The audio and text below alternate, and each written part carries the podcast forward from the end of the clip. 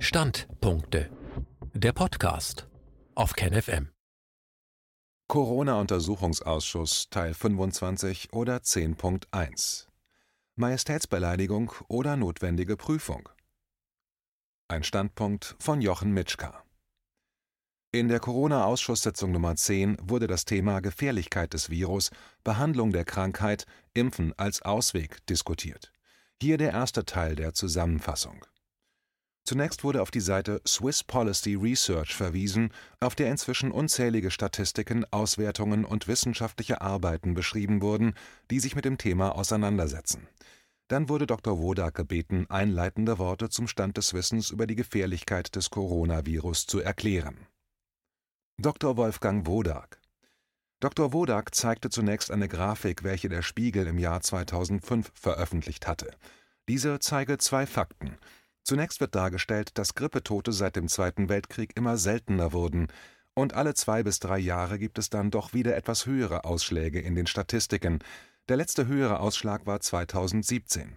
Damals hatte man die Coronaviren in Deutschland noch nicht untersucht, in anderen Ländern schon. Und in der Grafik von Nicholson et al. erkennt man, dass Coronaviren doppelt so häufig vorhanden waren wie Influenzaviren, bis 2020 hatte man sich aber immer nur um Influenza gekümmert, weil dieses Virus angeblich gefährlich gewesen wäre. Die Häufigkeit des Nachweises von Coronaviren war jedenfalls schon damals doppelt so hoch wie der Nachweis der Häufigkeit von Influenzaviren. Andere Viren wie die Rhinoviren kommen sogar noch häufiger vor als Coronaviren.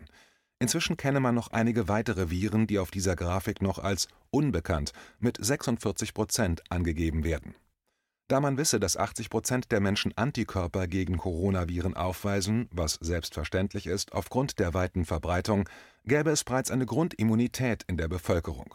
Durch Untersuchung von Blutkonserven hat man diese Herdenimmunität neuerdings auf ca. 80 Prozent festgestellt, was sich mit internationalen Studien deckt. Das heißt, so Dr. Wodak, dass Coronaviren zu einer zellulären Immunität führen würden.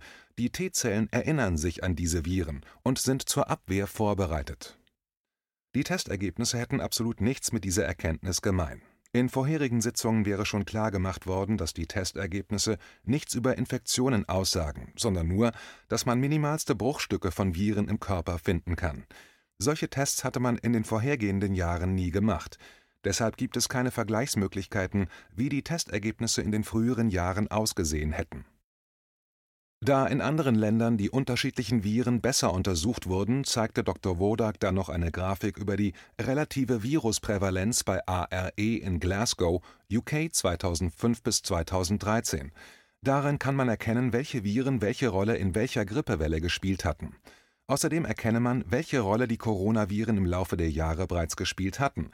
Während der Grippesaison waren Coronaviren immer im Mix der Viren vorhanden und immer wenn eine Virusart unterdrückt wurde, wurde sein Platz durch ein neues Virus ausgefüllt. Die Viren, die man in Wuhan gefunden hat, wären zwar neuartige Viren, aber es treten jedes Jahr neuartige Coronaviren auf. Jedes Jahr müssen sich die Viren verändern, um nicht durch die Immunsysteme zum vollkommenen Verschwinden gebracht zu werden. Und auch die Wuhan-Viren haben sich inzwischen mehrfach verändert. Das menschliche Immunsystem verfüge jedoch über eine Kreuzimmunität, alles, was ähnlich zu Coronaviren ist, wird von den T-Zellen erkannt und bekämpft. Dr. Wodak wies dann am Beispiel vom Jahr 2009 noch einmal darauf hin, dass die vergleichende Darstellung des Vorhandenseins von Viren auch immer davon abhänge, wonach man verstärkt sucht. Im Jahr 2009 wäre es Influenza gewesen, weil die Schweinegrippe darauf basierte, weshalb in den Statistiken nun scheinbar Influenzaviren im Jahr 2009 wesentlich stärker verbreitet schienen als andere Viren man müsse eigentlich immer mit den gleichen Methoden und der gleichen Population untersuchen. Das würden aber nur wenige Beobachtungsstellen wirklich realisieren. Bis zum Jahr 2020 hätte das Robert Koch Institut die Coronaviren weitgehend unbeachtet gelassen, was zeige, wie gering man die Gefährlichkeit dieser Viren einschätzte. Dass die Influenzaviren bis dahin so im Vordergrund standen, hätte etwas mit wirtschaftlichen Interessen zu tun, die Impfindustrie möchte natürlich jedes Jahr einen Influenza-Impfstoff verkaufen, der möglichst wirksam ist, und kooperieren eng mit den staatlichen Behörden, erklärte Dr. Wodak.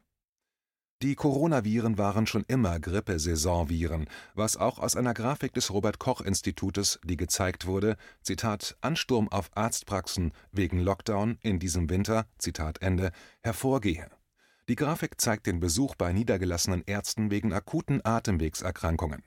Was auffällt, so Dr. Wodak, ist, dass die Zacke im Jahr 2020 wesentlich schmaler ist als im Vorjahr, sonst betrug die Länge der erhöhten Arztbesuche ca. 18 Wochen nach Jahreswechsel, im Jahr 2020 waren es jedoch nur zwölf Wochen. Plötzlich waren die Menschen nicht mehr zum Arzt gegangen. Das hätte etwas mit dem Lockdown zu tun, meint er. Nicht nur die Arztbesuche wegen Asthma, Herzproblemen, Krebs, Schmerzen, Depressionen oder anderen Erkrankungen wären drastisch reduziert worden, sondern auch Arztkonsultationen wegen Atemwegserkrankungen. Das hat und wird sich natürlich auch auf die folgende Erkrankung der Menschen auswirken. Dabei sollte man auch darauf hinweisen, dass die kurzzeitige Übersterblichkeit, die man in Statistiken erkenne, mit dem Zeitpunkt des Abbruchs der Arztbesuche übereinstimme aus dem Ausschuss wurde dann gefragt, ob es abgesehen von Bergamo und New York, wozu man bereits ausführlich im Ausschuss Informationen gehört hatte, rationale Erklärungen dafür gebe, dass das neue Virus gefährlicher, tödlicher wäre als die vorhergehenden.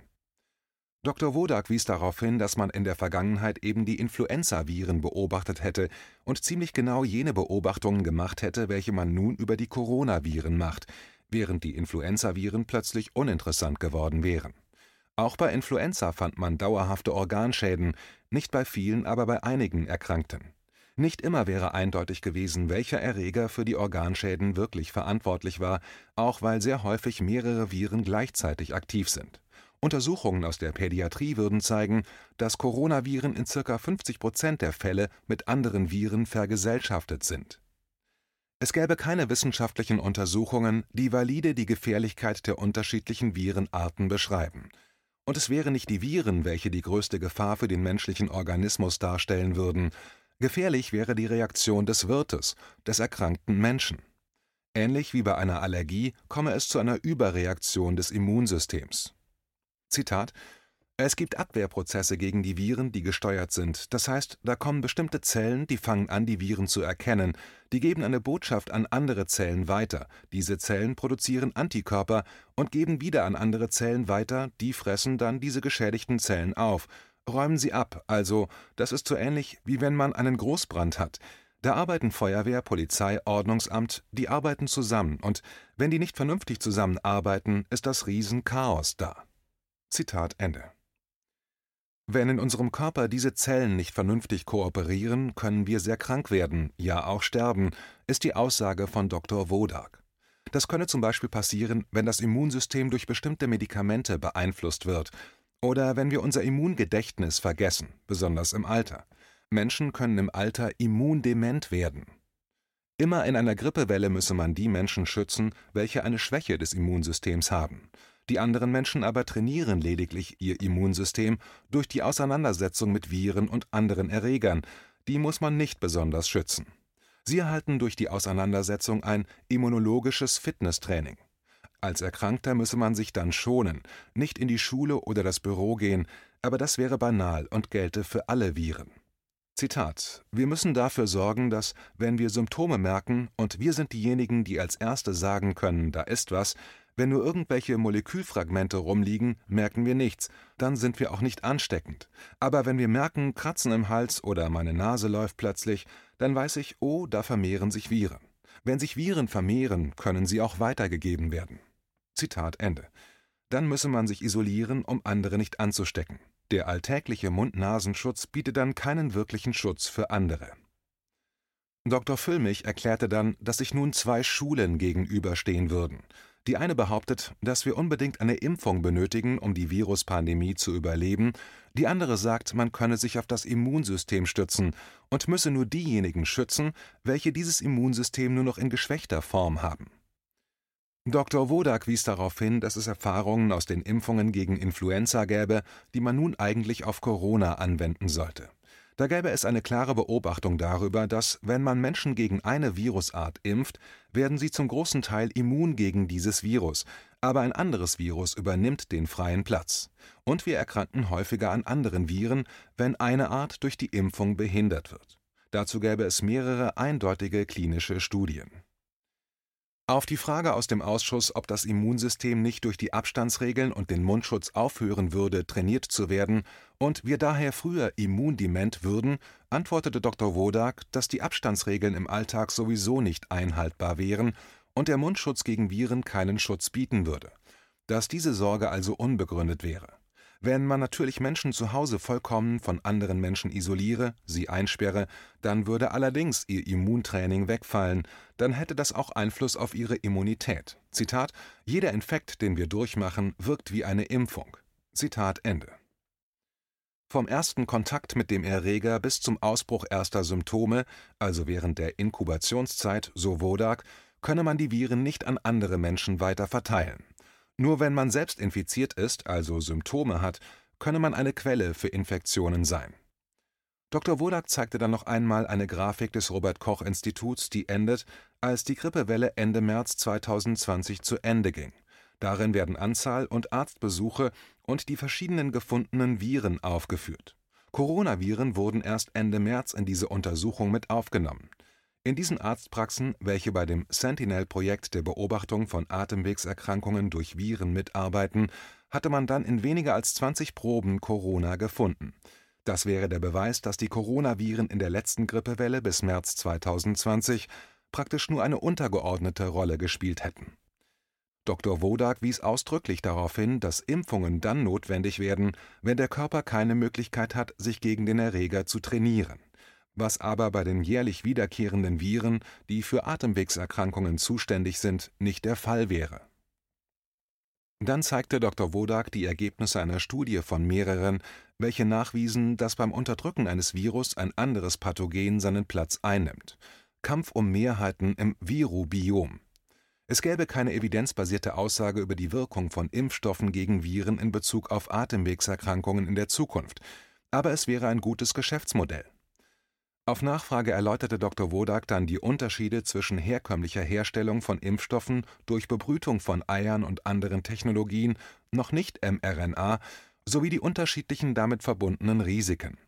In den risikobehafteten Technologien müssten Beobachtungszeiten von fünf bis sechs Jahren angesetzt werden, um sicherzugehen, dass keine Karzinogenität auftritt bei unkomplizierten Technologien, so Wodak, müsse man mindestens ein bis zwei Jahre als Beobachtungszeitraum selbst in dringenden Fällen einkalkulieren. Bei Technologien, welche neu sind, bei denen noch keine Informationen über mögliche Spätwirkungen vorliege, dauere es aber viel länger, bis man eindeutige Ergebnisse über die Sicherheit erheben könne. Was man derzeit erlebe, wäre aber nicht die Verabreichung von Impfstoffen, Impfstoffe sind Antigene, gegen die der Körper Antikörper produziert. Jetzt erhält man aber keine Antikörper, sondern eine Messenger-RNA, also ein Molekül, welches normalerweise in der Kommunikation innerhalb der Zelle dafür sorgt, dass bestimmte Proteine in der Zelle gebildet werden. Wenn man diese RNA zugeführt bekommt, die man sehr preiswert produzieren kann, dann wird die durch irgendwelche anderen, aber unbedenklichen Viren oder andere Verfahren in eine menschliche Zelle eingeschleust, aber es ist unbekannt, in welche Zellen das eingeführt wird. Nun entstehe das erste Risiko, nämlich dass die Immunabwehr erkennt, dass sich Zellen verändert haben, und es könnte sein, dass diese Zellen durch das Immunsystem abgetötet werden. Wenn nun also diese RNA in die Leber oder das Gehirn eindringen, dann könnte passieren, dass unser Immunsystem dagegen vorgeht. Wenn die RNA nun die befallenen Zellen aber im Prinzip gentechnologisch umprogrammiert haben, ohne dass sie vom Immunsystem vernichtet wurden, werden diese Zellen vermutlich das Eiweiß produzieren, welches auch von den Viren produziert wird. Diese Antigene, die uns also normalerweise von außen zugeführt werden würden, wir aber nun selbst produziert haben, werden dann exprimiert, also ausgeschieden, und das erkennt der Körper und bildet dagegen Antikörper. Unser Körper ist also nun ein Bioreaktor für Antigene. Theoretisch ist dies möglich, aber die Risiken wären derzeit noch nicht einschätzbar. Es gäbe ungeklärte Fragen, was die genetischen Prozesse innerhalb der Zellen angeht, und es ist unbekannt, welche Zellen denn betroffen werden und wie unser Immunsystem auf das Eindringen unter unterschiedlichen Bedingungen reagiert. Dann wurde der nächste Gast zugeschaltet. Dr. Reuter ist ein ehemaliger Chefarzt, der über die Behandlung von Atemwegserkrankungen durch Coronaviren berichtete. Dr. Gerd Reuter Dr. Reuter erklärte, dass man sich frühzeitig darauf konzentriert hätte, dass man eine Atemwegsviruserkrankung unbedingt behandeln muss. Dabei wisse man seit vielen Jahrzehnten, dass es keine zielführende Behandlung bei Atemwegsinfekten gäbe und dass Behandlungen häufig genug schädliche Wirkungen gehabt hätten was man am Anfang gesehen hätte, mit der extrem hohen Sterblichkeit von 80 bis 90 Prozent der Patienten in der Intensivbehandlung, die ja jetzt auf 20 bis 30 Prozent reduziert wurden, zeige, dass am Anfang offensichtlich viele Behandlungsfehler gemacht wurden. Dr. Reuter ist der Meinung, dass mindestens jeder zweite Patient auf der Intensivstation nicht durch das Virus, sondern die Behandlung gestorben wäre. Das könne man sich leicht erklären, wenn man betrachte, was dort gemacht wurde. Da hätte es zum Beispiel eine extrem frühzeitige, sehr aggressive Überdruckbeatmung gegeben. Man betrachtete nicht den Gesamtzustand des Patienten, sondern fokussierte sich auf die Sauerstoffsättigung. Wenn die einen bestimmten Wert unterschritten hatte, dann wurde sofort behandelt. Andere Mediziner, die an dieser Stelle nicht beatmet haben, berichteten, keinen einzigen Patienten verloren zu haben. Dann wurden Cocktails von Antibiotika gegeben, welche schwerste Nebenwirkungen mit sich bringen, ergänzte Dr. Reuter seine Kritik. Bei alten Menschen, die sowieso eine viel schlechtere Pharmatoleranz hätten als junge Menschen und schon mit fünf bis zehn Medikamenten als Dauermedikation behandelt wurden und dann noch eine antivirale Substanz bekommen, das wären Medikamentencocktails, die selbst für junge Menschen schwer zu verkraften wären. Man könne sich vorstellen, dass dies bei alten Menschen nichts anderes tat, als das Ableben der Menschen zu beschleunigen. Auf Nachfrage erklärte Dr. Reuter, dass Sauerstoff nicht immer gesund wäre. Man hätte zum Beispiel bei Frühgeborenen beobachtet, dass, wenn man Sauerstoff gab, sie erblindeten. Es gäbe auch Vergleichsuntersuchungen, dass Notfallpatienten mit Verdacht auf Herzinfarkt oder Schlaganfall, die man frühzeitig mit Sauerstoff hochdosiert versorgt hatte, eine schlechtere Überlebensrate gehabt hätten als andere. Der menschliche Körper wäre auf 20 Prozent Sauerstoff in der Atemluft eingestellt. Mehr wäre immer auch ein Problem, da Sauerstoff auch eine gewisse Toxizität hätte. Hinzu kämen dann die Überdruckbedingungen. Überdruckbeatmung wäre vollkommen unphysiologisch. Intubation und Überdruckbeatmung hätten sich etabliert, statt eines Unterdrucks der eisernen Lunge, wie es sie ja früher experimentell gegeben hätte. Das wäre zwar praktikabler, aber wenn man dann versucht, den Sauerstoffgehalt immer weiter durch Druckerhöhung zu erhöhen, kann es eigentlich nur zu Schädigungen kommen. Und wenn ich dann die Beatmung nicht nur über Stunden während einer Operation, sondern über Tage oder Wochen fortführe, müsse man klar sehen, dass dafür die Lunge nicht geeignet ist, insbesondere nicht beim alten Menschen. Dann hätte sich gezeigt, dass es zu Gefäßverschlüssen in den kleinen Blutgefäßen gekommen wäre, wobei fälschlicherweise kommuniziert worden wäre, dass dies etwas Spezifisches für Covid wäre, was aber nicht der Fall ist. Das gäbe es bei allen Atemwegserkrankungen. 1970 hätte es der Pathologe Otto Haferkampf schon publiziert, dass dies auch bei Influenza gefunden wurde. Wenn man häufiger Obduktionen nach Atemwegserkrankungen ohne Corona machen würde, könne man das auch heute häufiger finden. Außerdem wäre bei den Covid-Obduktionen nie untersucht worden, ob die beobachteten Veränderungen auf Covid oder auf die Behandlungsfolgen zurückzuführen wäre, da wäre die Ärzteschaft traditionell ziemlich verblindet, erklärte er mit Hinweis darauf, dass Obduktionen diesen Aspekt nicht berücksichtigt hatten. Kein Patient, der schwer krank wird und verstirbt, würde unbehandelt versterben. Deshalb müsste man immer die Frage stellen, was denn eigentlich die Behandlung versuchte und was die Erkrankung. Spätestens nach einigen Tagen Intensivbehandlung im Krankenhaus sind Schädigungen beim Patienten eine wahrscheinliche Hypothese, die verfolgt werden müsste. Die Behandlung müsste man natürlich bei einer Obduktion gezielt abfragen und sich anschauen, ob die Veränderungen, die man bei der Obduktion beobachtete, auch ein Therapieeffekt sein könnte. Gerade bei einer so aggressiven Beatmung und Behandlung mit vielen Medikamenten passe einiges ins Bild, insbesondere auch die Thrombosen zum Beispiel.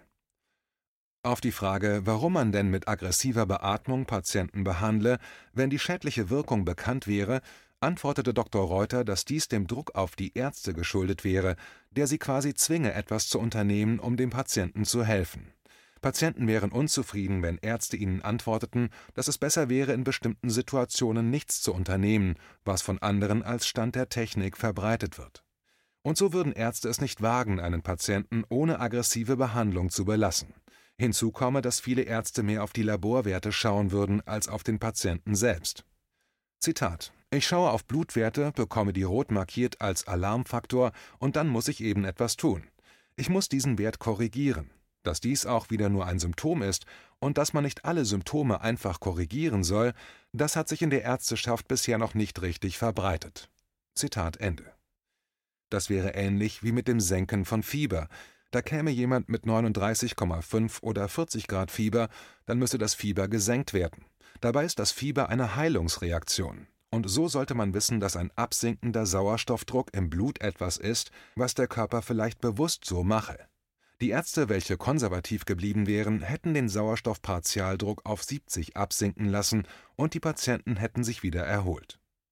Es gäbe ganz einfach Heilungsreflexe, da falle jemand aus den Normalwerten heraus, aber es würde nicht in das pharmakologische Bild passen, was die Ärzte als Standard erlernt hätten. Sie lernen, dass agiert werden müsste, sobald eine Abweichung von den Normalwerten beobachtet wird. Hinzu käme, dass Ärzte juristisch unter Druck stehen würden, wenn sie diesem Standard nicht folgen würden. Dagegen würden Ärzte nur ganz selten juristisch verfolgt werden, wenn sie zu viel therapiert hätten und durch die Maßnahmen den Patienten getötet hatten. Schließlich wies Dr. Reuter darauf hin, dass Vertreter jener Länder, die einst sehr stolz über ihre Intensivmedizin berichtet hatten, nun sehr zurückhaltend über den Einsatz in einer möglichen zweiten Welle in ihren Aussagen wären.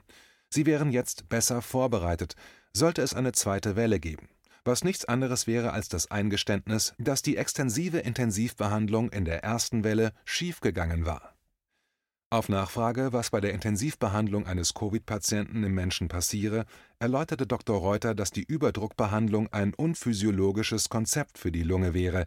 Die Lunge ist eine sehr empfindliche Struktur, welche passiv durch den Unterdruck zwischen Brustwand und Lunge ausgedehnt wird, nicht aber durch den eintretenden Luftstrom. Ein gesunder Mensch bei vollem Bewusstsein könne nicht lange aushalten, wenn er Luft in die Lunge geblasen bekommt man brauche Beatmungsgeräte für eine Operation, und es gibt bestimmte Fälle, in denen man einen Patienten, der sonst versterben würde, beatmen müsse.